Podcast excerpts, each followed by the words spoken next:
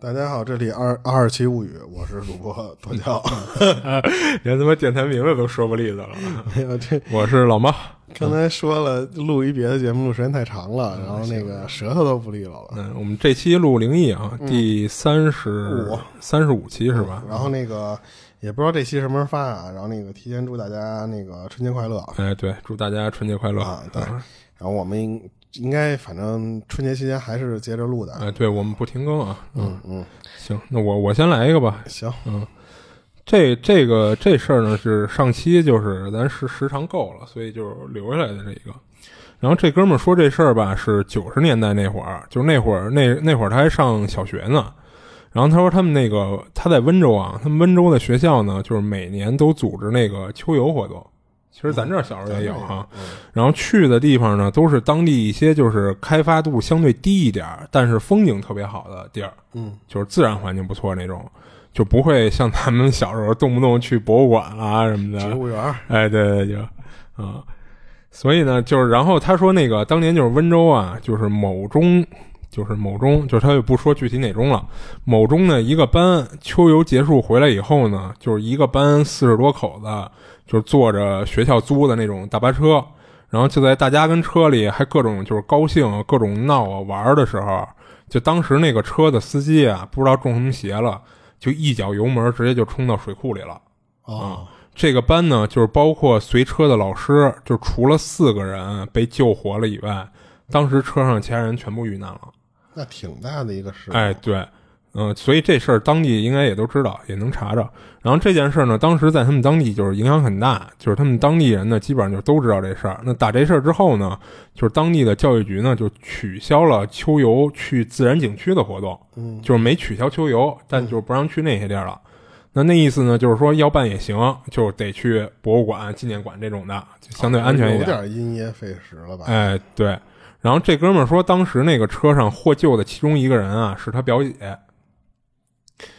然后反就是后来呢，就是他表姐就给他说当时的情况啊。他表姐说，就是等他们落水以后啊，就是当时他意识有点模糊了，在水里，就整个车拍水里了。然后当时就有点给他拍懵了。然后他就感觉呢，在水里有很多人在拉他。嗯他事后呢就跟这哥们儿说，就是说他肯定不是车上的其他同学，就是因为他觉得拉他的人啊，就力气特别大，就根本不像是一个十五六岁的孩子能有的力气。啊，然后更何况呢，还是在水里使不上劲儿的情况下。那后来呢，就有大人就跟他们说，这就是水鬼抓替身呢。嗯嗯，就是当然这哥们儿说就是就是作为就是后来一个事儿的引啊，就是他姐这事儿。就在这事儿发生之后呢，那个中学就开始发生一些怪事儿。就有一天啊，就是当时给学校看大门的那个大爷，就慌慌张张的就找到那个学校领导，就跟他说，就跟那帮领导说他见鬼了，然后说头天呢学校放学以后，就是他照常把学校教学区的电闸什么都给关了。但是到了晚上的时候啊，他发现教学楼里有灯光，然后这大爷呢，就看门大爷，他就打着那个手电筒就过去查看去了，就是他怕是别人什么调皮捣蛋的孩子，就是半夜就是回教学楼里玩来了，嗯嗯，嗯、要不就是进小偷了。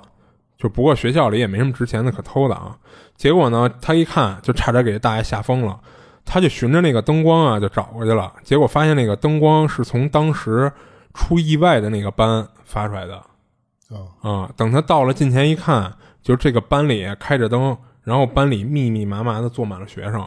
就好像就坐那儿那个听课似的。然后讲台上面还站了一老师，然后无论是学生还是老师，看着都是那种湿哒哒的，就还往下滴水那种状态。而且不知道是因为是不是因为班里就是湿度太大了啊，这大爷感觉这个班里啊就有点要起雾似的，然后他吓得就转身就跑回传达室了。然后第二天他就跟那个校领导就汇报这事儿来着。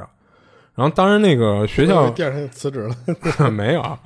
然后学校领导听完以后呢，觉得这大爷跟这儿就是宣扬封建迷信呢，就觉得他是是做噩梦了还是怎么着，就给当成真事儿了，就还批评了这大爷一顿。但是呢，就在这个大爷跟学校反映完这事儿的第二天，就是一大早就陆续的就有老师就进学校就开始备课一类的，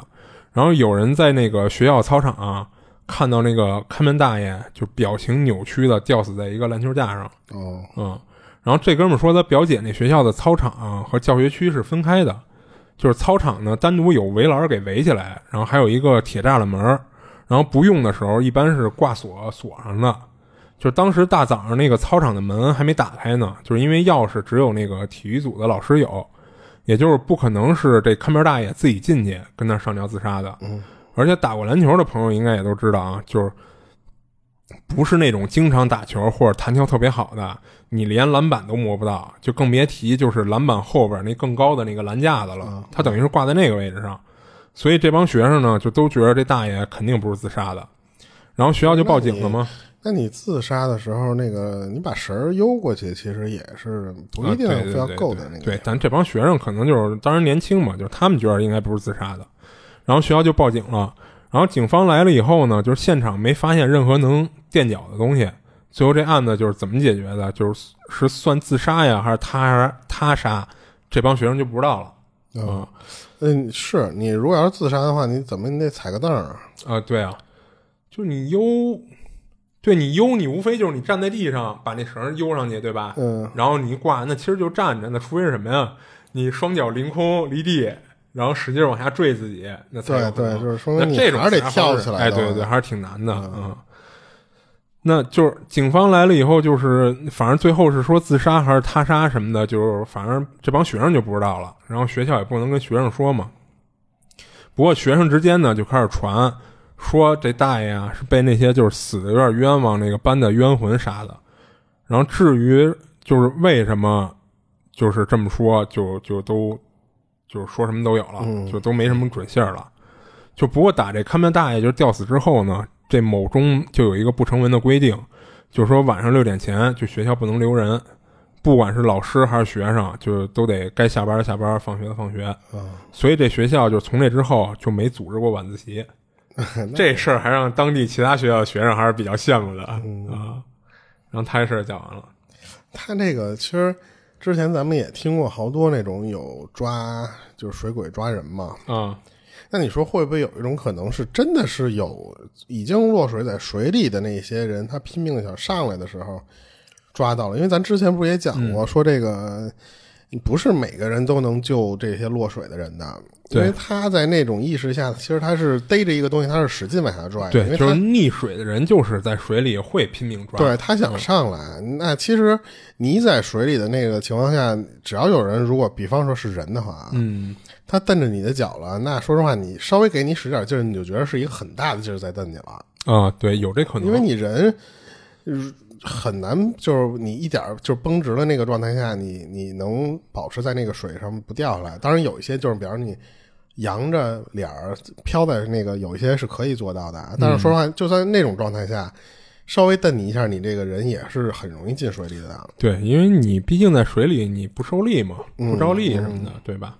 所以就是说，这其实只是他姐觉着应该不是他学校的其他同学，啊对，而但且是也如有这就个可能就性。算是换做别人啊，就是比方像以前我第一次学游泳的时候，嗯，那时候因为我学游泳很晚，所以我那个教练就教的比较暴力，他就是直接给 我扔到那个最深的那个地方，啊然深水后区，嗯对他不让我拿那个浮漂嘛，啊，那你其实就是在那个里边乱蹬，对，然后倒呢倒腿儿嘛，本能的让你把那个姿势你做出来之后慢慢会。嗯说实话，在那个我下来那一瞬间的时候，就是是挺慌忙的，啊，那肯定的，但那个状态下，说实话，你有人如果在底下蹬你那一下的话，你是感觉不出来那个东西是人还是啊，对对对对吧？对，所以我觉得那个是个，但是这个死这么多人，这个确实很对，是反很正大挺怨挺气，惨肯的定会在那个地方聚集的。我觉啊得，所以其实他前面那事儿就是一引子，就是是不是真是人拽着还是水鬼拽的，这个就不好说嘛。嗯嗯，就主要他后边这大爷死的这事儿就稍微有点蹊跷对，因。为我觉着啊，就是一般的，你敢在晚上值夜班儿，尤其是这种学校里边就你一个人值夜班的这种情嗯况下啊。这种大爷都挺狠的，就是啊就是对对对胆儿他没挺大的没那么怂对、啊你就是有些地儿，你就包括那种商场里的保安啊，或者说你都不用说什么，就是像医院或者殡仪馆那么狠的地方啊，就是说一般的这种你需要一两个人去值夜班那种地儿的人，你胆儿小的人你是干不了的啊。对对对，你一关灯，而且说实话又有巡楼任务啦什么的，你还哪儿哪儿哪儿签到什么的，所以你你那个，如果真要碰到那种事儿的话，他那种胆儿大的人看都那么害怕的时候，对，就可想而知那场景还是挺我挺觉得瘆那得时候的三观肯定直接就震碎 了。是是是， 对，然后我、我我接着讲吧。嗯这是我在外网看到一个叫查查，他就是他是台湾台湾省台湾、台湾那边的事儿。为什么要特意提一下他这个地儿啊？就是因为就是咱们就是讲这些事儿，加上我之前看很多这个关于这个那边儿他们的一些事儿，就他们对拜神这个事儿比咱们这边儿我感觉更更严重，不能叫严重，就是就是更普遍一些呗，而且更信这些东西，嗯对对对。而且感觉就是一有事儿的情况下，他们总会有一些人，就是家里拜嗯拜什么的，就是对，就是因为我不知道是不是因为听这种类型的故事多啊，加上就是说什么，就是觉着那边的习俗就是那样，就是好像大事儿小事儿都要去他们那边管那个叫公庙嘛，去嗯拜拜，他们不老叫拜拜嘛。嗯他就讲的一个是他妈身上的事儿。那时候他上学的时候呢，就是有一天他妈就是因照常他俩会就是打电话互相就是他妈会关心一下他嘛，因为不在一块儿，他要住宿舍。然后他他她是一女孩啊，然后她平时就习惯了跟她妈会偶尔这么打个电话沟通，但是那一次啊，她就是一接起电话来，开始还是跟她妈正常寒暄，但是她就感觉她妈那边的语气特别差，没说两句的时候，她妈在电话里就直接跟她说了一句说说我我想死了，就是我啊不想活了。她这边一听这个，我的你妈，这我妈怎么了？这是吓一跳嘛？她就赶紧对啊问，就是因为她说我妈是那种就是就是特开朗，特别、哦特别阳光的那种人。嗯他从小到大没听过他妈说过这种话，嗯，就赶紧说说那次说别别别，你这是跟谁吵架了，还是受什么委屈了吗？那种。对对，然后他妈就就没有那么在电话里说的那么那什么啊，他嗯就当时就觉着说，嗯我得回去看看他去啊。但嗯是他妈说不让，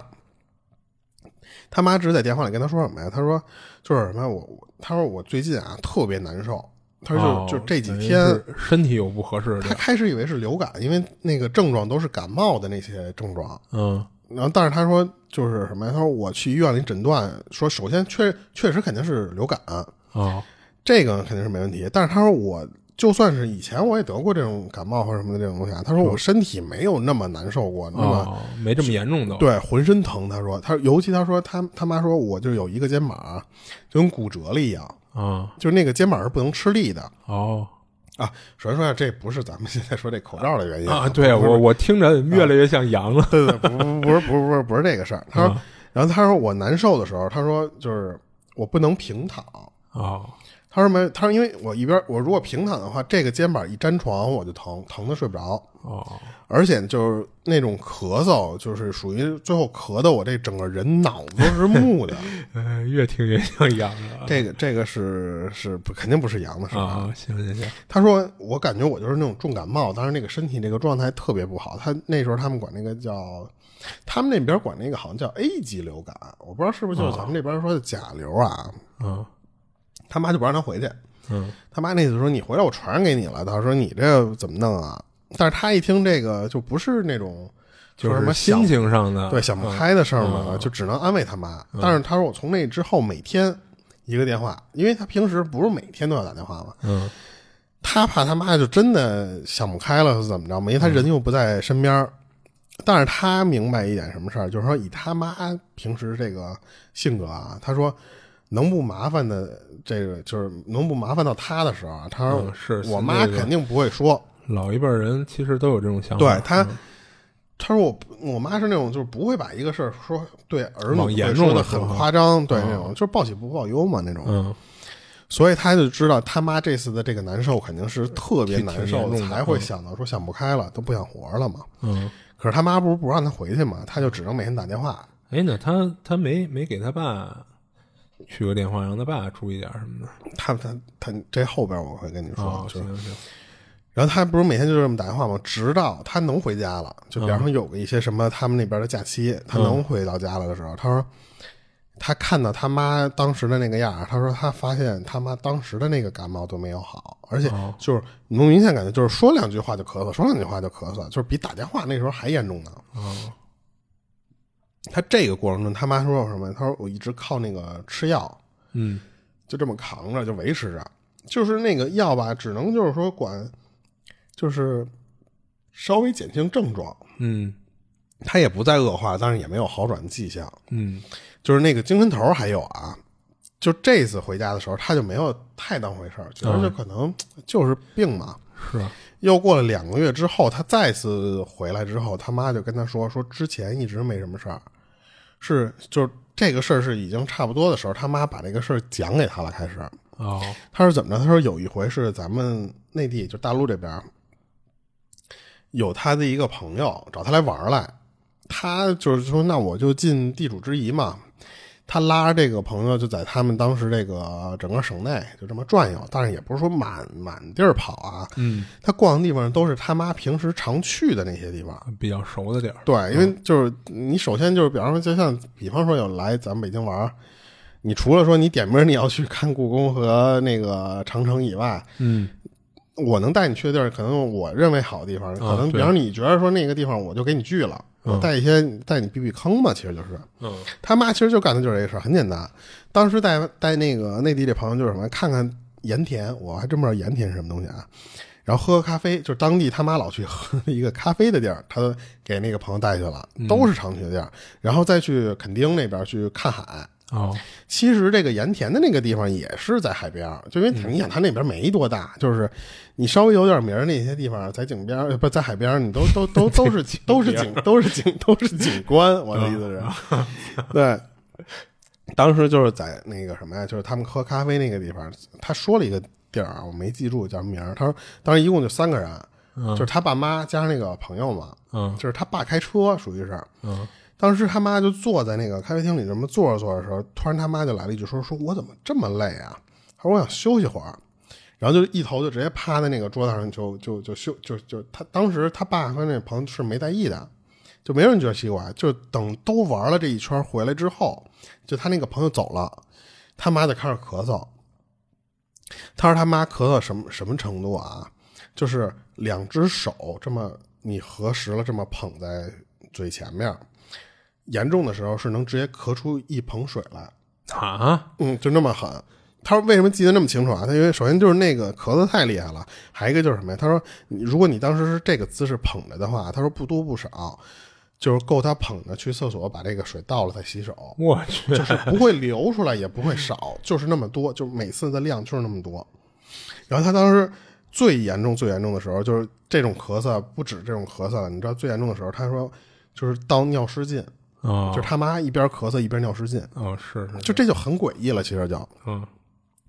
然后最开始的时候，他妈不是说他那个还有肩膀疼吗？他说最后啊，他说不止肩膀，就浑身疼，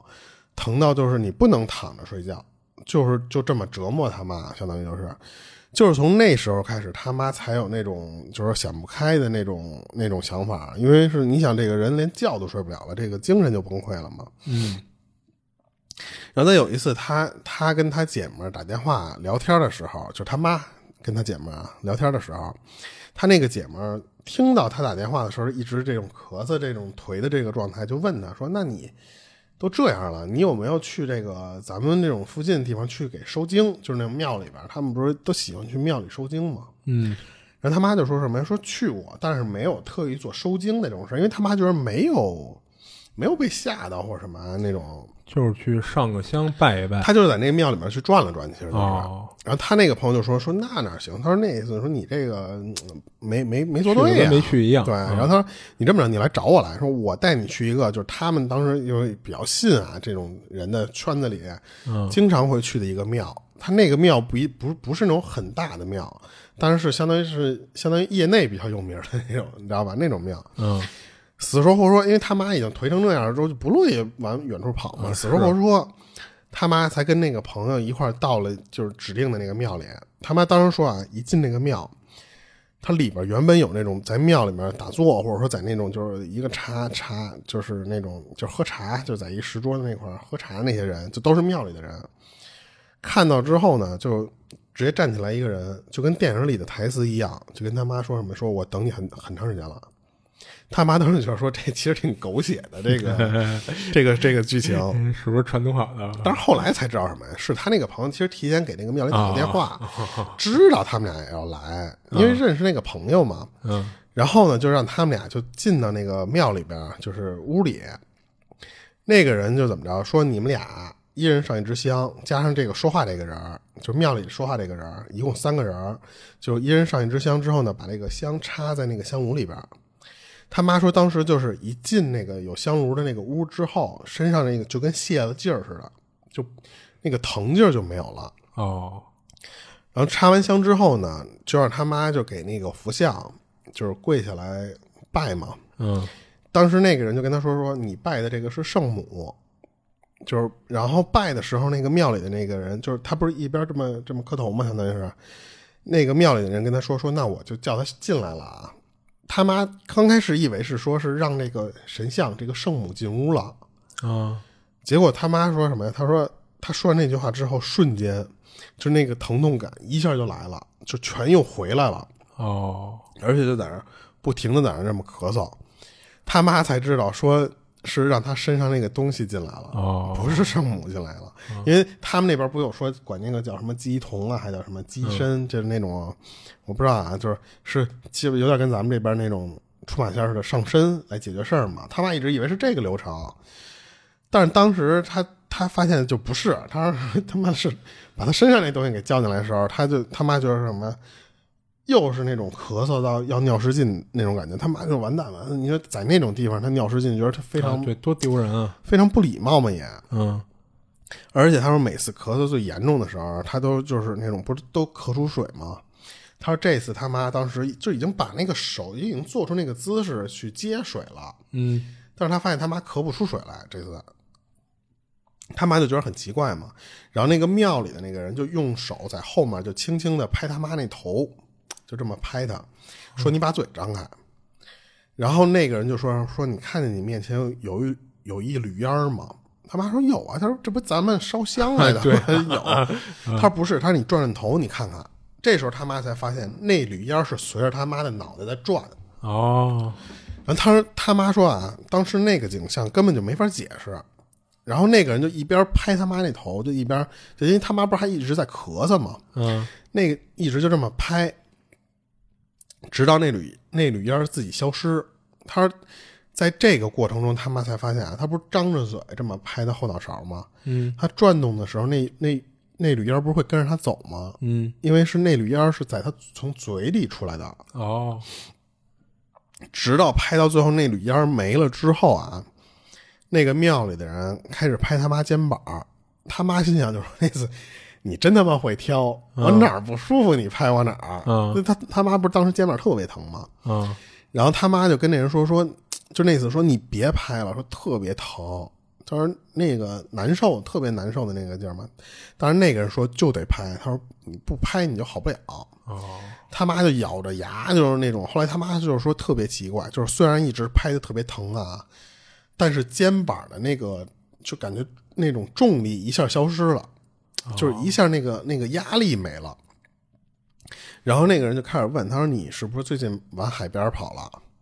他妈说：“说是是，我是跑哪儿哪儿哪儿来的。”啊然后那个人说：“不是，他不是这些地儿。”然后他妈说什么？他说：“我就陪着这些朋友这么转那几个景点儿嘛，嗯才想起来是当时他们喝咖啡的那个地方，其实离离那个海边也不太远。然后那个人就说说对，就是那个地方，那个地方出的事儿。哦然后跟他妈说什么呀？说你身上现在有一个二十多岁的一个女孩儿，说是二十多岁啊，但是她已经死了十年了，就十多年了。她当时怎么着？是在那个地方死了之后，她她的家里在她死之后没给她做那种仪式，就他们当地不是比较信这些东西嘛？就是你只要在户外那种外边死的那种，就是都要请那些人做法事。嗯我不知道咱们这边会不会每一个人都会那么做啊？我反正我觉着没怎么太听说有这种咱们这边会做那么多法事的那种，嗯但是他们那边很讲这个。然后那个女孩她说一直就在那个地方，她说为什么跟上你了，是因为觉得你可以帮她。她为什么要帮她？后面她讲了一下，她说为什么你能咳出水来，是因为就是那个女孩就因为在海边溺死的。哦，所以他妈后来的那些所有的症状啊，都是那个女孩死之前那个痛苦的那个表现反映到了他妈身上，哦，就是肩膀疼、浑身疼，其实都是在那个濒死状态下的那个女孩的样子。然后最后就是什么呀？他说那个那个庙那个那个里边人说说是能把那个女孩收了，因为他那个庙当时不是说拜的是圣母嘛，说那个圣母其实是可以带着这个女孩修行。他妈呢，就是说那次你就自己回调理去吧，就是那种就就没事儿了呗。对，因为虽但是那个东西虽然不在你身上那个那个那个那个伤，那个就相当于物理伤害啊，是还是有的，哦，你还是要自己慢慢恢复的，因为你那个疼不会说立马说拍完就真的好的那么彻底，你也得慢慢调理回来。后来等他妈都好了之后，他妈就是还挺灵的嘛，他妈想回这个庙里去求他们管那个叫平安县，平安县，我觉得像是可能就是红绳儿，咱们这边管哦那个是是是红绳儿那种东西啊。嗯胳膊上拴一个或者嗯脚脚，但是他他说他妈说人家不给，他说平安你给我一平安符，就是那种护身符也行啊。嗯他说你这么管用，说你给我弄一个，人家也不给。人家说你啊，说就是跟他妈说啊，他说你啊就是这种体质。他说遇到了呢，你就再找我来，我给你处理。啊，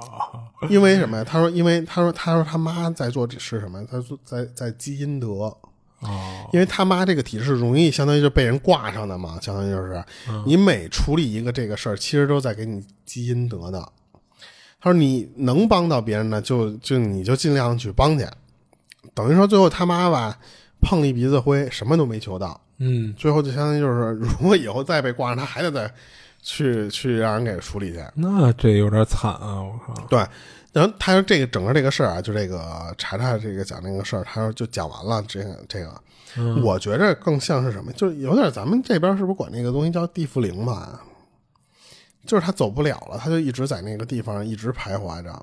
是但是第一次听这种说求但是护身符不地给缚，灵好像很少上上人身儿的，好像是，他就是拉替身嘛。因为当时是有一种是怎么着，那个人说是就是他妈这个状态，他就算就是为什么想死，其实也是有一部分是那个被那个影响了折，磨的，加上那个那个状态心理上。嗯，其实那我按理说那个女孩在溺水的时候是不想死的啊，对啊，但是我不知道是是不是也是跟我说那种地缚灵似的，就是她在拉替身嘛。哦，但是这个其实我就就都觉得怎么都能解释嘛。但是我就说， 是真有那种可能人家就是有能力、脾气大的那种人，就是就不给你护身符。哦，你看，这就是很很多区别，就有但的是地方是如果专要门卖你护身符，是。但如果要是按他那个说法是对的的话，嗯那确实是算是一个好事儿。就是如果能一直积阴德的话，啊，对，肯定会算是一好事儿。就是可能这个过程他妈会会有点儿有有有点儿有点有点对啊，所以人家说嘛，说你就是这体质，你就得干这件事儿。那好家伙，他每被上一次都得经历不同的这种折磨，还还啊不管，挺惨那的啊你下次一感觉到不对，赶紧来，可能受的罪就少点儿。他妈当时不是不知道吗？那咱要是往阴谋论上说啊，那会不会是庙里这这人想啊？也不知道他有没有收那什么，他们好像好多当地的就是这种的时候都是不免收费钱给你看的是吧？对，或者说你稍微意思意思，啊，可能人都不一定收那你。要这么说，嗯那还还算是算是一个好意。对对对，我不知道人到底收不收钱，我觉得我觉嗯就是他也着没他们说好哈多这种东西，他们有，因为他们讲那些都是不收钱的。嗯然后还一个就是他，就是他说那缕烟儿，我真是第一次听说。嗯就我不知道是不是每一个都是这种反应，啊还是说他妈才是这种体质，他就是。因为他们那边儿咱们找多了这种灵异故事啊，或者说听这些他们当地啊，嗯感觉就是什么呀？要不就是灵异体质，要不就是家里有宫庙，哦。就是你感觉就是他们这帮人，就是你动不动只要一有灵异的这种东西，你就能联想到他们这帮人去，你感觉好像那边人人人均灵异体质的那种似的三三步一鸡同，两步一公庙啊。对你感觉好，就是就有点像咱们这东北这边出马仙儿那种感哦觉，就是可能感觉家里可能哪个亲戚都哪个保不齐有个庙公庙那种。啊三家里有两家都顶线儿的，对，但是他但是你看他妈这种，其实就属于那种没有体质也没有公庙啊，就这不是找人家去解决嘛？其实也是，嗯但嗯他妈也有体质啊，就是容易上身容的易体被质，人挂上的啊，体对质对嘛对啊，对，行，那我接着讲我这个啊。嗯然后这老哥呢是九几年那会儿，他在广州开出开出租，就当时要有手机那就是大哥大，但是也不是谁都有嘛，啊、有大哥大的也没几个。那基本上那会儿就是有需要的话，大家用的都是 BP 机，呼机，哎，对，就是呼机。那不知道听众里有没有那种岁数比较小的啊，不知道这东西的，就简单说一下。这 BB 机其实就是嗯像刚才剁椒说的，就传呼机嘛，就是呼机。然后那会儿没有移动电话，那找人的话就都是记对方一个呼机号，然后打去传呼台留言。然后最早呢还都是数字呼机，也就是呼机上那条小窄屏幕上只显示数字。那时候我觉得要弄个摩斯密码什么的啊、，对，其实就是嗯那意思，就是它什么数字代表什么意思，这这你都得记下来。然后后来呢，就是先进一点了，有那个汉显了，汉显就是能显示汉字了，就比数字方便多了嘛。然后哔哔哔呼机一响，就拿起来一看啊，你妈叫你回家吃饭。啊其实就是一个接收短信了。现在，哎，对对对。那那会儿其实你看，你呼机接到一条信息以后，你要想回人电话，就还得找附近的一个公用电话，嗯，再打传呼台，再给人家留言什么的，就这样啊。就是反正 BP 机就是这么一东西啊。然后这老哥呢，就是除了能接到随机的客人以外，就是很难有固定客人，就是因为嗯没有像现在这种轿车平平台什么的，嗯啊，就是所以呢，就是他都是什么呀？就是留电话。你要用车呢，就是给给人留一什么呀？留一呼机号。啊，对，啊，你要用车就给我打，就呼我一下嗯啊什么的，就这种。然后这老哥呢，当时他想的就是不想，就是全是那种随机客人，就是马路上接的，就是他想有一些固定客人，啊宰点熟客呃，也不叫宰吧，就是就不用靠天吃饭嘛，啊，就能有固定收入。他当时就想一辙，就是在那种商业区一类的地方，就是接到的客人基本上都是上下班什么的嘛，他就一边拉活儿就一边问人家说那个是不是跟这儿上班啊？是不是每天都要打车上下班什么的？就如果行程有规律固定的话，他就给人留一呼机号，然后用车的话就呼他一下，然后通过这个方式呢，就他也积攒了一些就是固定打车的客人。其实就跟咱后期那个黑车他们也会留一些信息。哎，对对对对对，就是你要用车就打我电话什么的就完了啊、嗯然后他当时呢是开晚班的，就是他这些熟客里呢，就是有这么一客人，是一男的，就是他每天一这就这男的啊，他每天夜里是两点半到三点下班，然后得用车。那一般那点儿了就没有什么公共交通了嘛，啊、就肯定得打车回家。然后之前这老哥拉的时候呢，就跟人说好了，说之后就是因为这人是每周一到周五就是工作日嘛，他都得要用车，就他就去这男的的工作的地方就接他下班儿，然后就这么半年过去了，没出什么事儿。然后有一天呢，是这老哥他当时那个女朋友就是从外地过来找他说待几天什么的，然后他女朋友呢是坐火车过来的，到他那儿的时候呢，那个点儿正好是这老哥要开车拉活的点儿，嗯，然后他就跟他女朋友俩人一合计，就觉着这每天都得交着份儿钱嘛，就是要是今儿不拉，就觉着亏得慌，所以说就干脆啊，就是他拉活的时候啊，就是也带上他女朋友，然后他女朋友就一直跟车上就陪着他一块儿。啊啊只要顾客不介意，其实哎，没有，对对对，然后没客人的时候，没没没拉活的时候，俩人还能聊聊天儿什么的。然后他觉得也算是带他女朋友开车兜风了，就是开车到处看看嘛。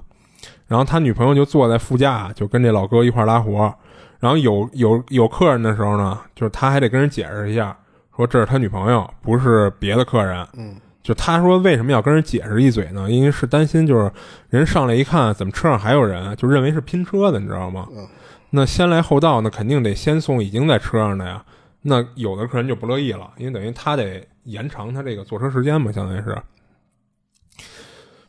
所以呢，他就都得跟人解释一嘴。而且那会儿他们出租公司啊，就是也有明文规定，说禁止司机同时拉多拨客人，就是禁止你干这种拼车行为。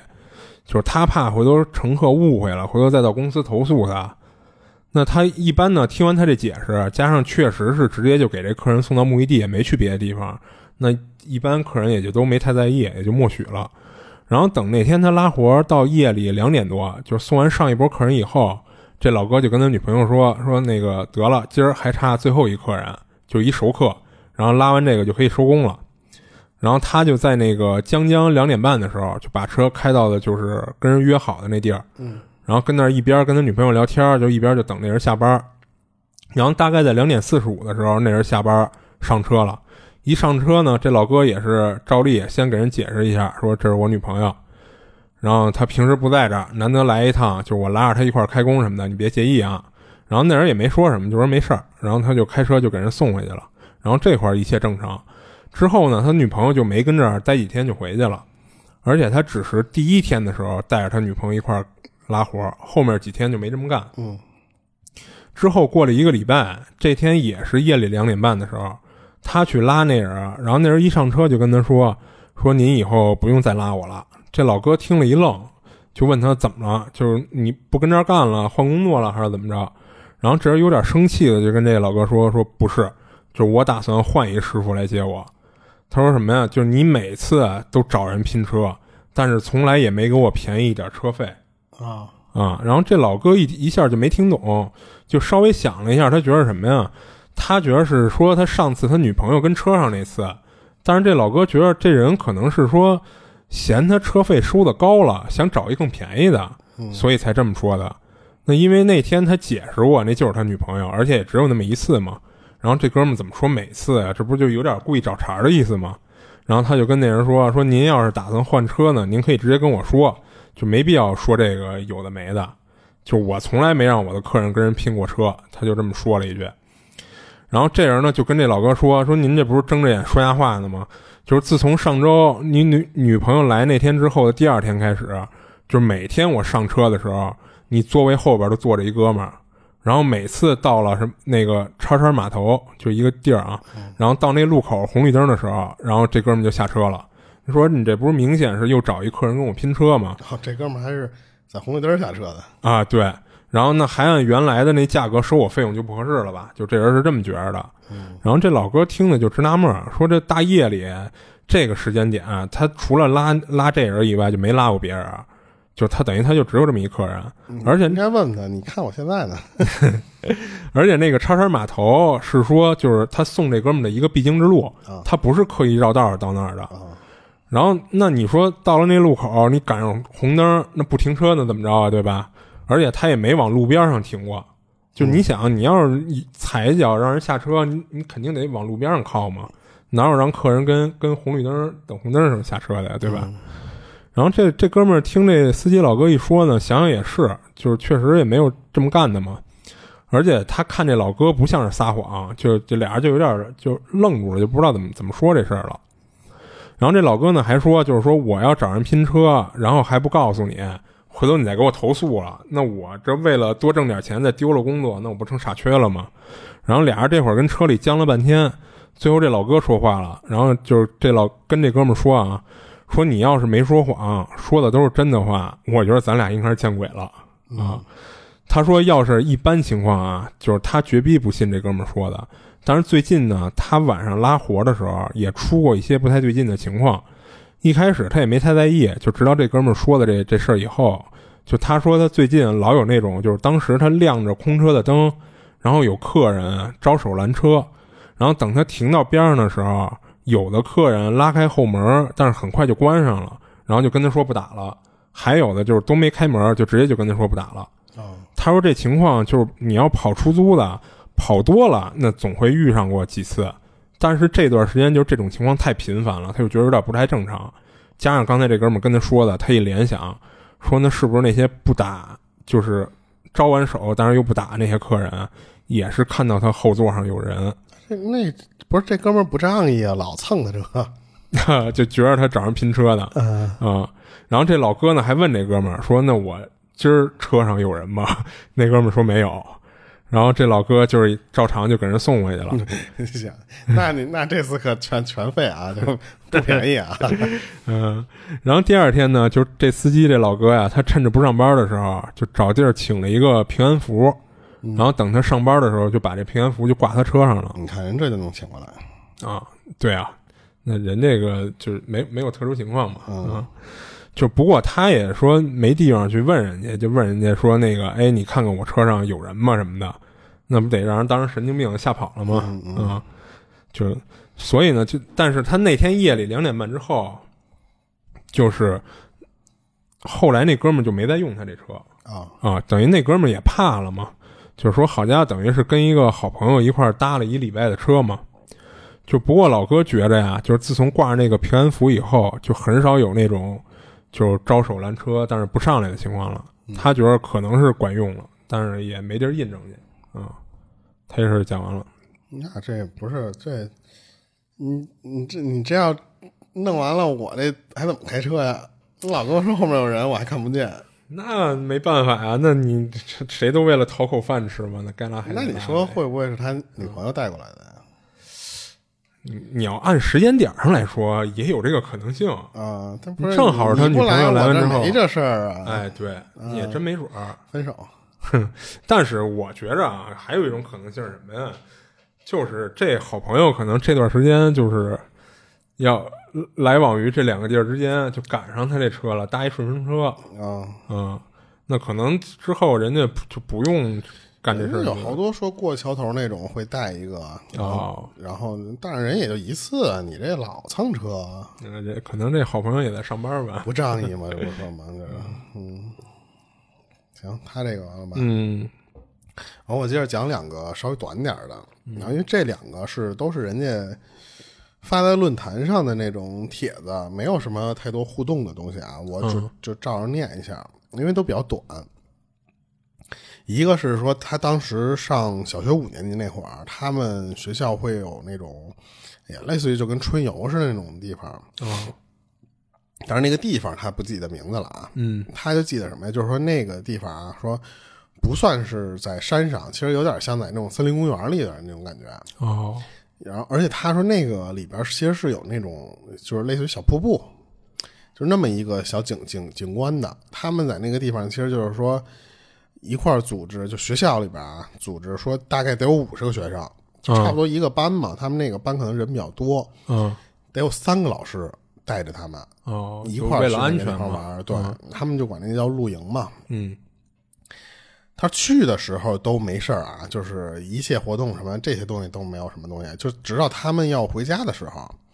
他说那天的时候，他说回家的时候天儿就不不是特别好，就是阴天的那种，但是还没赶上阴天要下雨。哦他们排着队就跟着这个，你看五十个人嘛，就捋着这个队伍这么这么走，中间有这个老师压着这个队伍来回这么确保别有中间有掉队嘛。嗯他当时记着那个就是怎么着，他们一直这个队伍就一直跟着这么走走走。他说大概估摸着啊，走了得有一个多小时，他就觉得有点不对劲儿，说怎么他妈这么长时间了还走呢？是啊，这一帮小孩儿，好家伙，而且他发现什么呀？他说觉得说感觉这条路是在转圈儿，哦一直在转圈儿。然后他就看看那些老师们，他就发现那些老师的，就是因为那老师是一个队队头，一个队尾，还有一个压中间儿嘛，就发现这三个老师并在一起了。嗯哦而且就感觉他们一直在聊什么事儿。哦嗯在商量什么？对对对，然后最后聊完之后呢，就发现那个就是这老师就说说别走了，说停下来，啊说先别走呢。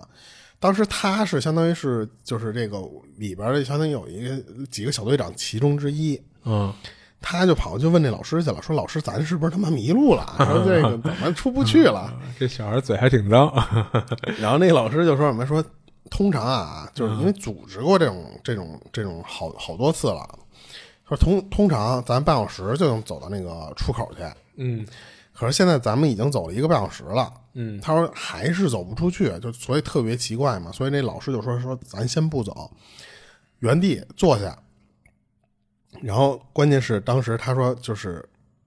让他们干了一什么事儿，祈祷。哦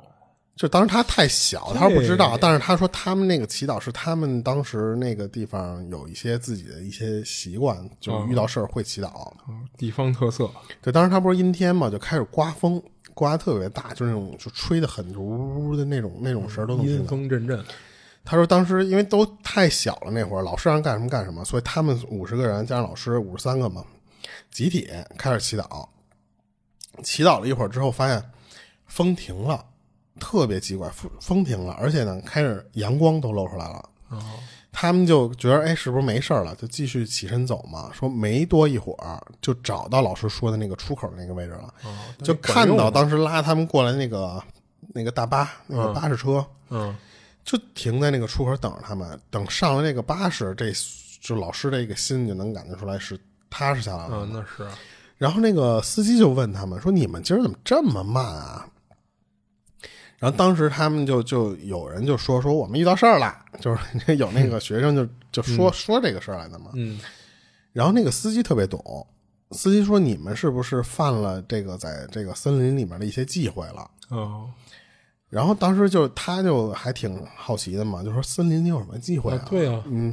然后那个司机就跟他说说你们有没有就是毁里边的东西啊？哦，然后这时候他们就这些所有人就开始在那回想这些事儿啊。他说想起来是他们当时路过一个小池塘的时候，看到那个池塘里面好好多那个种的荷花儿，嗯不知道是野应该是野生的。嗯他们有学生守岁，把那个荷花摘了，摘了之后就相当于就拿起来就玩儿嘛。嗯然后那个司机就懂这些事儿的时候，就说说那就是对了。他说你们不不不倒霉谁倒霉？他说山里是有，就是这个森林里啊是有守护灵的，啊是他在捉弄你们。好在当时就是因为他们不是说祈祷来的吗？说最后这个守护灵才放过他们。那这好家伙，是不是有点小气了？就摘摘一朵荷荷花儿那人家就干这事儿的人，你碰上了，啊？你摘我们家东西嗯。啊？然后他说，这个森林之前啊，他说也有过两个人失踪，就到现在就没找着。哦，他说不光是这个森林啊，他说就这个往上走，山上加上瀑布，加上还有就是一些河边儿、海边儿那种地方，他说其实都是有守护灵的。就是我觉得可能像咱们说的那个山神，或者说那种一些精怪，嗯是守护这这一片地儿的。他说就是从那事儿之后，他才听说过有这真有这种东西。嗯，他觉得说还挺有教育意义的，就是就告诉你路边的野花不要 采。对对对，他这是一个很就是灵异的小事儿嘛，因为他很小的时候碰到这种事儿，嗯就我觉得啊，不不知道是不是真假。他说如果真要有这种东西的话啊，就是如果就咱们聊这事儿啊，说如果真有这种事儿的话啊，那你说像咱们这边儿，好多那些大爷大妈可能在山上下不来了，啊， 是你就是有很多咱们这边的大爷大爷大妈啊。就是你到山上不捡块石头都还白跑一趟，对，啊那你包括你摘那些野果子啦什么的，你掐人个花儿，给人给人个莲蓬给弄下来，对啊回去吃去。那好那家伙咱这边说实话，那那大爷大妈，我估计都得在山里了。你包括咱那次去怀柔玩的时候捡栗子，那对吧？嗯那是吧？所以我觉着，我我不知道他这个事儿是真，我觉得要不然然就是什么呀？就是可能有一些地儿啊，它就真有的那灵个呃，对，不是它修行出来的那种啊灵，啊对吧？那他修行出来以后，他认为这地儿可能就是我的地盘儿，就是我的范围。这不是说我们什么山不在高，有仙则名，是不是这 么说？我忘了啊，又又暴露这个 文化水理平了，啊科生，理科生，理科生啊，是吧？所以我觉得他可能是是那种情况，就啊并不是说所有地儿可能都会有这样的灵存在。嗯嗯。嗯，就可能有一些还没还没修行到，或者我觉得可能人家，因为他不说嘛，他们当地习俗就是祈祷这种东西，他们会比较信。哦，可能稍微遇到，咱们没准觉得是就是鬼鬼就遮是所以眼了，他这奖可能受到他们当地文化的一些影响，才会有这种解释。嗯对对对。然后我觉得，但是要是嗯但鬼他遮眼这个反而要只有明显五十个人，这太狠了。反而从他这表象来看，就是鬼打墙嘛，对吧？嗯嗯，我觉得就是鬼打墙，就是啊。是嗯然后接着讲一个，我这两个比较短嘛。哦，行，然后还一个是什么？就是说他的那个，就讲的这不是他的事儿，是他有一个陈姨，他这个陈姨他爸前不久就跑跑跑北京来，嗯就玩了一趟，说等回去的时候，说带了两个那个石膏佛像，就这个石膏佛像，就是我后面就不不不是今天讲的，是后面也有一个关于佛像的事儿。嗯他说回家带了两个这么石膏佛像，但是那个石膏佛像啊，他说什么呀？就是就是一个托盘儿，旁边坐着一个那种大肚弥勒佛，哦，就是那那种那种形状。你看它旁边还有一个托盘儿，其实是。然后呢，他这个陈怡他爹回去当时觉得什么呀？他说这个适合就是当烟灰缸用，哦，所以买了两个，就是相当于我用一个，然后呢、另一个呢给他就是一个哥们儿。哦，因为你想，说实话啊，这不能怪他爹，就是你这个东西，说实话，你按理说一般一个佛像，你旁边还多出一个托盘来说，这是那很个少是像一个佛像应该有的东西就，好像做的不太正经，像是一个有点工。艺品，它是有啊功能性的嘛。对对对，结果回到家之后啊，就这个这个弥勒佛没等被送回去的时候，就被这个陈姨给相中给带回家了。啊，然后老爷子就是他他爹嘛，说看着说说，哎，这个闺女喜欢这个玩意儿也没多少嘛，就说那拿走一个呗，就那就剩下一个就自己接着用。他不是要当烟灰缸嘛？嗯，没，他说没几天，他这个就是这个弥勒佛这石膏像，就是被他爸点掸这个烟灰掸的，就是说已经特别脏了，就是哦盘、都盘出来了，恨 不得快。嗯嗯，他说当时啊就是这个他爹有时候会干一什么事儿，就是把没灭的那个烟头直接往那个弥勒佛的那个头顶哦去摁、灭烟烟去是去吧了，啊对。哎这有点狠。然后之后有一次赶上什么呀？就是他爹，就是跟跟跟，就是他妈吵架，嗯他他爸干了一什么事儿？啊就是一生气就抓起那个烟灰缸就往地上啪一摔。你想石膏做的那个，就是那嗯一下个就摔碎了。就碎了嘛。嗯他说当时这个弥勒佛的这个左脚就摔断了，嗯然后当时他爸一看说这个烟灰缸说用不了了，然后他爸就也就是也其实也挺心疼的，其实就是你嗯买回来这个花钱了呀。趁手的东西嘛。就把这个残残残的这些东西全给收拾起来之后，就得打算就是说扔出去，然后顺便就离开他妈远点儿，说自己散散心去，转悠转悠去。嗯他爸出去骑车出去的，说一出刚一出去就被一车给追尾了，哦就是什么呀？关键不是他被追尾，是他给人家追尾了，哦是人家那个汽车就停马路边上。他爸当时说啊，说当时那个因为晚上就是本来就光线就比较暗嘛，嗯他说我就没看见这辆车，哦，就不知道怎么前面就多了一等辆。撞上的时候，就是人仰马翻的时候，他赶紧就是摸摸说这个有没有什么事儿嘛。嗯他可当时他发就等站起来的时候，发现他爸那个左脚扭了一百八十度，嚯就是然后脚尖儿是朝向后面那么那么那么，就是后来就骨折，就是这很明显嘛，就骨折了。嗯住院期间，他爹就特别就觉得这个事儿不太好。他觉得是什么呀？他觉得是这个事儿是和，因为他那个弥勒佛血就是那个不是脚被摔断了吗？嗯是跟那个有关的。于是就赶紧跟这个陈一就说说你他妈回去是不是也拿那玩意儿烟灰缸用了？说啊，感觉这玩意儿好像有点有点神奇啊！赶紧赶紧给供起来吧，别别瞎用了。对，然后但是陈一说什么？说说那意思，说我没舍得，你知道嗯吧？就是说因为他觉得这个，因为石膏像是白的那种，挺挺好看的。他说，他说我放家里，我装装装零钱，就是他、哦不是有一托盘嘛，嗯，就放一些平时找就的对，那些没找事人儿儿我就是放点零钱，把那个就搁在那上面。嗯，然后他爸说行，说你这个 可以，是吧？对对对，啊，说你没像我这个，我这脚丫子都都扭扭前面去了。这也有点上供的意思嘛。嗯哎，然后他说没过几天，就是这个说这陈毅啊，跟几个朋友在街上遛弯儿的时候，就碰到一老太太在路边摆摊儿，嗯然后几个人就过去问去，就说那个说你干嘛呢？说你卖什么呀？这是，嗯然后问了一下说什么？说居然就是是这这老太太是在街边算命的，哦然后呢就算一次啊就要两块钱，就是很便宜，嗯然后就这帮人就都决定说，那试试呗，说两块钱这么便宜，说就算算。嗯等算到陈一的这个地方啊，那个老太太就问他说：“你们家里是不是有有佛像啊嗯？”然后这个陈一就一下想起来那个，这不是弥勒佛那个佛像吗？嗯然后那老太太就说什么说，最近你们家里有东西在捣乱，说你儿子腿疼，然后呢，这周五上午十点，你用红纸包着钱，然后随便找一个寺庙啊，把那个石石石膏像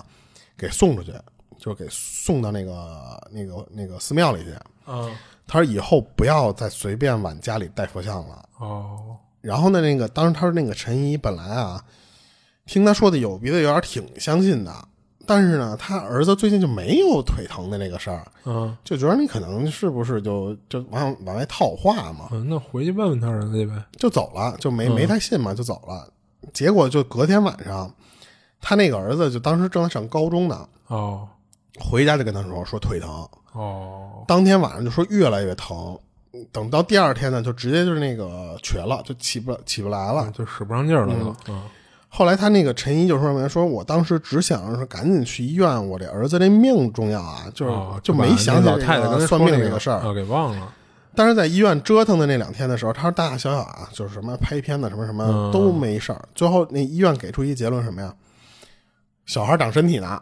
哦然后还说回去啊生长痛，回去补补去，你知道吧？就只有这么一结论。嗯，但是呢，他那个陈毅就觉得说，你这操你，我这花完钱，你跟我说这个，你这嗯没好转，关键是。是，这时候他才想起来那个老太太说那个话，但是一看那时间说已经周四了那天，嗯就连忙带着那个她丈夫，就陈一的丈夫，嗯，就准备一下之后准备那些东西，第二天早上起来出门就把那佛像给送了。然后那个她丈夫不知道这个事儿，只是照办。果然就是那个佛像，周四不是发现这事儿吗？周五送完之后，他儿子那个腿当天就好。哦，然后当时那个陈一再回到当初那个想找那老太太说，真他妈神啊！说就找不着了，哦说就是人家人家这玩意儿人不在一个地方常待，啊，我以为就是出来给他化解一劫呢。人家其实就给他花了一件。嗯，是，然后当然到现在啊，他们一家也不知道那个石像里到底有什么东西，因为那个那老太太说嘛，说你家里有东西，对呀、这一开始我以为是什么呀？说他们家有脏东西，但是后来又听说要把那佛像给送走，好家伙，这就就嗯让他我有点不能她理的解。那个感觉就是说，这个实际上这个佛像里面是有其实是不好东西。哦，然后你不管是他爸把那个砸了，是惹到那个东西了，还是说是惹到这个弥勒佛了，嗯，然后最后反噬到他爸那身上，所以你看，这跟我们常听的就不太一样了，就是。你说这种不好的东西，或者说脏东西，它会往佛像上附，这个真是嗯嗯，挺难理解的就啊。像咱之前不是说那个佛牌那个事儿也是吗？哦，那个女的好久没打理，然后之后里边住到一个老头儿还老太太嘛，嗯嗯，就是可能这个东西，如果你不供奉它的时候，就是我、我还听说过一个讲是什么啊，就是说家里如果有佛像的话，你是要一直供的，你不供的话就会有小鬼进来。哦，就是反正说是有那种那种念讲，我不知道是咱这边讲还是都这么认为啊。嗯嗯，然后，但是其实说实话，我以前也干过这种什么事儿。以前我养鱼的时候，就是那不是那个草缸，呃，你要拿那些，我看人家外网有一个做的特别好看的一个景儿，嗯人里边就是有一个佛像，周围种了草之后，在水里那个镜意境特别好，加上那个灯光，加上人养的好。啊我那时候刚入草缸那个坑的时候，我也在淘宝上买了一个佛像，关键那个那个佛像我不知道是不是石膏啊，就是反正它特别轻，它在水里它往外浮，你知道吧？哦，那应该我不最是后石就头得拿石头，就是去外面压着它捡点儿石头，是吧你压没用，嗯压压不住，粘在它身上之后靠那个石哦头给坠着坠它起下来不是吧来，对对对。哦最后时间长了之后呢，那个说实话，那个它外面我应该是石膏像，我觉着啊，它外面做旧的就是那种仿仿石的那个纹理，那个东西被水侵蚀掉之后，那个石膏的那个石头的那个灰的那个颜色慢慢变成白的，就是里边那个芯儿的颜色出来了。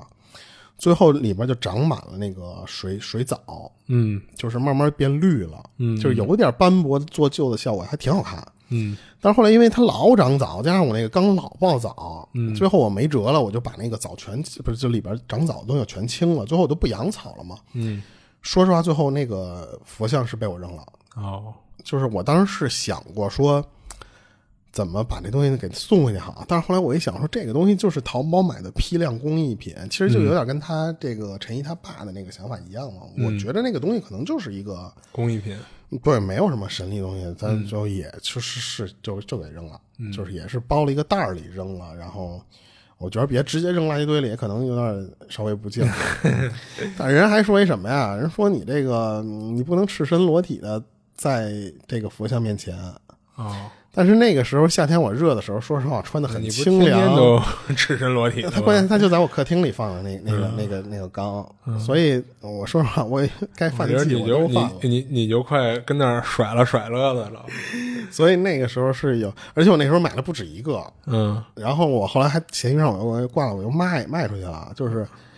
我当时说实你还话给卖了，因为我当时好像是一 一下买仨便宜， 啊然后我就用了一个，我本来想放在另外几个缸里的，后来我发现这么费劲，另外两个我就给卖了。啊，对，说实话，当时我其实也，嗯反正弄的最后那个像，说实话啊，有点残破的美是什么？嗯就是那个佛像半张脸是石膏白，半嗯张脸是洋灰石头色，啊你还觉得真的挺有那个古味儿的，就是当时觉着。就是有点做旧的那种感觉嘛，就是，但是我觉得为什么后来选择把那个佛像还是扔了，因为我觉得泡在水里那个样儿有点不尊敬，加上我你这控制不了我自己，我每天老得光着屁股来回跑， 所以最后我觉得还是别放在水里了。我觉得你那个最后那样就有点一面佛一面魔的那种感觉啊。人家还有说不能把佛像放在水里，是对佛的不敬。啊，但是后来我因为我特意查这个东西放水里到底好不好，但是人嗯有的说啊，说你有敬畏之心，这个佛你扔哪儿啊都就就行，无所谓嘛嗯对你没有敬畏之心，你供在那儿他也不管你。所以我后来我一听这个，这不就是酒肉穿肠哎过，对对对佛祖心中留。 你信，你尊敬他，你怎么他都不会那什么的。啊但你但是你有敬畏之心 吗？有有有，我对他还是有点敬畏之心的，对啊，但是我行吧嗯不知道这种东西是不是真的有这种东西啊？对，这就是行吧反正你没出什么事儿就是好事儿呗。啊啊啊！你这儿还有要讲的啊吗？，有啊，啊，啊，行，你这讲完了哈。我想然后这事儿是发生在一个酒吧的，就是有一天晚上啊，大概三四点了，就是夜里三四点。那这个点儿，这酒吧基本上就不会有几个人了，就是它不是那种就是开通宵的那种啊。啊啊所以服务员呢就是巡视了一下，说看看哪桌还有没走的客人。然后当时巡视了一圈下来呢，就还有两桌没走的，他就过去问了一下，说那个还需要酒水什么的吗？那客人说不要了，他们再坐一会儿就走了。然后过了一小会儿呢，他看到突然就是他们酒吧里冲进来一女的，进来就瘫坐在一个沙发上，然后他看着有点怪异，因为这女的首先是瘫坐在那儿，然后俩胳膊俩手都没力量似的跟那儿一瘫，然后大长头发呢全都挡在脸前面儿，也看不清楚长什么样儿。就不过出于那个职业精神嘛，这服务员小哥就过去问这女的没，管说：“您好，您需要点什么吗？”然后这女的就说：“就是我肚子饿了，我肚子饿了。”就重复了两遍。这小哥就说我也饿了，咱俩忘了订饭了。：“嗯、你录录完这期的。”然后那小哥就说：“那个，那对不起，这个点儿我们厨师已经下班了。”当然，那女的就是感觉就没搭，就没搭，没搭他这，就没搭他这话，就接着说：“我肚子饿了，我肚子饿了。”啊就一直重复这句话。这小哥一看这情况，就说：“那要不您看看喝点什么饮料嘛？”就把酒水单就放那儿了，然后还说：“那个您需要什么就叫我。”然后他就走开了。然后他把酒水单放桌上就走了，然后就继续干他自己的事儿去了。这会儿他想的什么呀？说估计这主儿是一喝大发的了，然后让他自己跟那儿醒醒酒或者睡一觉什么的，就就没再管那女的。然后刚才不是说除了后来来的那女的，还剩两桌没走的吗？就是一桌说再坐会儿就走了，然后另外一桌呢是俩男的，就还跟那儿喝酒玩骰子呢。然后这服务员这小哥呢，正跟那儿忙活自己的事儿呢，就看到玩骰子那桌，其中一男的啊这会儿就站起来，就朝那个女的走过去了，手里还端了两杯酒。那用脚趾头想也知道他是过去干嘛的嘛，啊，肯定是想请人喝一杯嘛。 结果呢，就看那男的刚单纯的喝一杯，哎，对，就是单纯的喝一杯啊。结果就看这男的刚到那女的跟前儿，就突然转头，就快速的就走回他自己那桌了，然后跟他那桌的另一男的说说了两句什么太，太臭。 就说了两句什么，就收拾东西就奔收银台去了。然后这小哥说，当时他们那个老板啊、在收银台那儿，然后就听刚才那男的就跟他们老板说说那个老张，今儿我有点急事儿，就是我赶紧走了，就是咱先记账，明儿我来了再给你结账，然后你们也赶紧打烊下班吧。然后老板说行，那走吧你，就等于就是熟人儿，这是一熟客啊、嗯然后这哥们儿呢就和他那朋友这俩人就赶紧就走了。然后等俩人走了以后呢，这老板就把这些员工都叫到一块儿，就说那个今儿就就就到这儿吧，就打烊吧，就收拾东西、关键闸什么的，就都嘱咐了一遍。然后这老板自己也走了。然后等这帮人就是员工啊，就收拾桌子，然后擦地面什么的。然后之之前就是说那个就是再坐会儿那桌，就这会儿也已经走了。而这服务员小哥发现什么呀？就是刚才进来瘫坐在沙发上那女的啊，这会儿不见了，他不知道什么时候走的。然后等他们一帮人都收拾完了，关了店，就出来得一块儿走一段路，因为他说他们这酒吧呀，就是位置比较比较偏远，客人基本上都是开车来一类的，就是他们店门口附近啊都没有那种什么公交、地铁那种公共交通啊、然后打车呢也巨难打，所以他们一般下班叫这点儿都得走一段儿，走到那个一些繁华地儿再打车回家什么的，就都这样。然后他们正走着呢，当他们走到一个那个便利店的外边的时候，就突然都愣了，因为他们看到那个便利店里有一女的，就是刚才他们酒吧最后进来那女的，而且这个小哥也能肯定就是就是那女的，因为就是他还过去跟人说话来着嘛，然后这女的穿什么的，他都一眼就认出来了，然后毕竟就刚过去还没多久，然后就看这女的呢在便利店里正低着头毛着腰，好像在闻那个店里的那个关东关东煮一类的东西啊，然后这女的好像是知道他们在看她。就突然就是从那个闻那个关东煮那姿势，啊就直接就站站直身体，然后转过来冲他们这几人挥了挥手，就跟那种跟人拜拜的那动作，啊，我以为是过来帮我结下账 不是那种招呼，是那种拜拜的那种动啊作。而且这会儿这女的呢，头发没挡在脸前，但是他们发现这女的啊没有五官，啊，又是一个练了无相神功的人， 然后吓得这几人撒丫子就跑了，而且一边跑，几人还问呢，说刚才看到店里那女的了吧？丫是不是没有五官呀？然后其他人都说是，然后就没人再说话了。然后等第二天，这小哥就是到酒吧上班，等到下午的时候，就是昨儿那个说记账的那人就来了，就来结账来了。然后等人结结完账呢，他就找一机会就拉着这人就问他，说你昨天是不是打算跟那女的搭讪？你不是你昨天不是打算跟那女的搭讪吗？怎么走过去就直接又回去了？然后这人呢，其实是这酒吧一常客，也都认识，就是这帮服务员、老板什么的，就是要不然老板也不能让他记账嘛。然后他就跟这小哥说：“说我跟你说行，就不过估计你不信。”然后小哥说：“没事儿，说吧，我信你。”说了我也不信，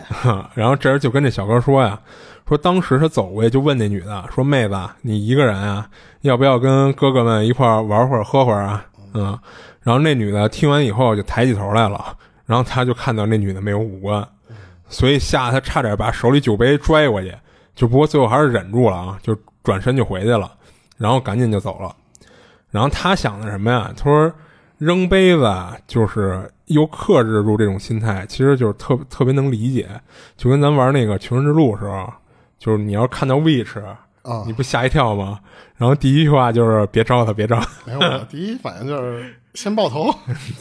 你抱 witch 抱一下头抱不死的呀，过来就挠你。然后这哥们儿估计当时也是这种想法，所以他没把那酒杯扔过去。然后等于是什么呀？头天晚上这哥们儿看到这情况，和后来他们在便利店里看到那女的没有五官的事儿，就等于就印证上了。不过后来这小哥说就没再碰上这事儿，就是也 没就是看来一趟，发现没什么人，走了不来了， 然后这小哥也没有说因为这事儿什么我就跟这儿不干了就辞了什么的，嗯，这事儿就就这么过去了。那你说他那个其实感觉就不是人，他那个个肯，定是啊，嗯，就是闻闻东西那个不就说嘛，对，其实他就是在吃嘛，对，然后说那东西可能就没味儿了嘛。啊，对对对，要不我说有时候他妈我吃那个麦当劳那个，没味儿是吧？都让人先吃过一顿了啊，然后汉堡王的那个薯条他妈也难吃，好家伙，你这天天都让人蹭不饭能吃，不能想吃的了，我操！我这边其实还有一个，但是我看咱们这个时间差不多了。你那啊边是我看还有吗？啊，我这边其实也还还有一个留着下期吧，要不啊，那留着行下，因为咱们今儿这个时间还行。啊，行行行，嗯，然后那个我们下期再接着讲，因为每周两期呢嘛，就都会说出来。嗯，然后今儿就先到这里，那个还是大家多多关注，多多互动一下吧。嗯、那个因为最近我们其实有挺多网友评论的，然后还有一些就是说投稿的那些方式，然后其实可以呃就是私信我们，都可以找到联系方式。然后欢迎大家多投稿，因为有一些故事是我们在外网找到的，不一定是咱们附近身边的这些故事，可能代入感会稍微差一点。嗯，所以如果有粉丝觉着说，呃，自己有故事，然后呢可以投稿给我们，我们也都哪种方式都可以联系到我们嘛。嗯，然后这里是二七物语，我是主播剁椒，我是老猫，嗯、我们下期见。下期见。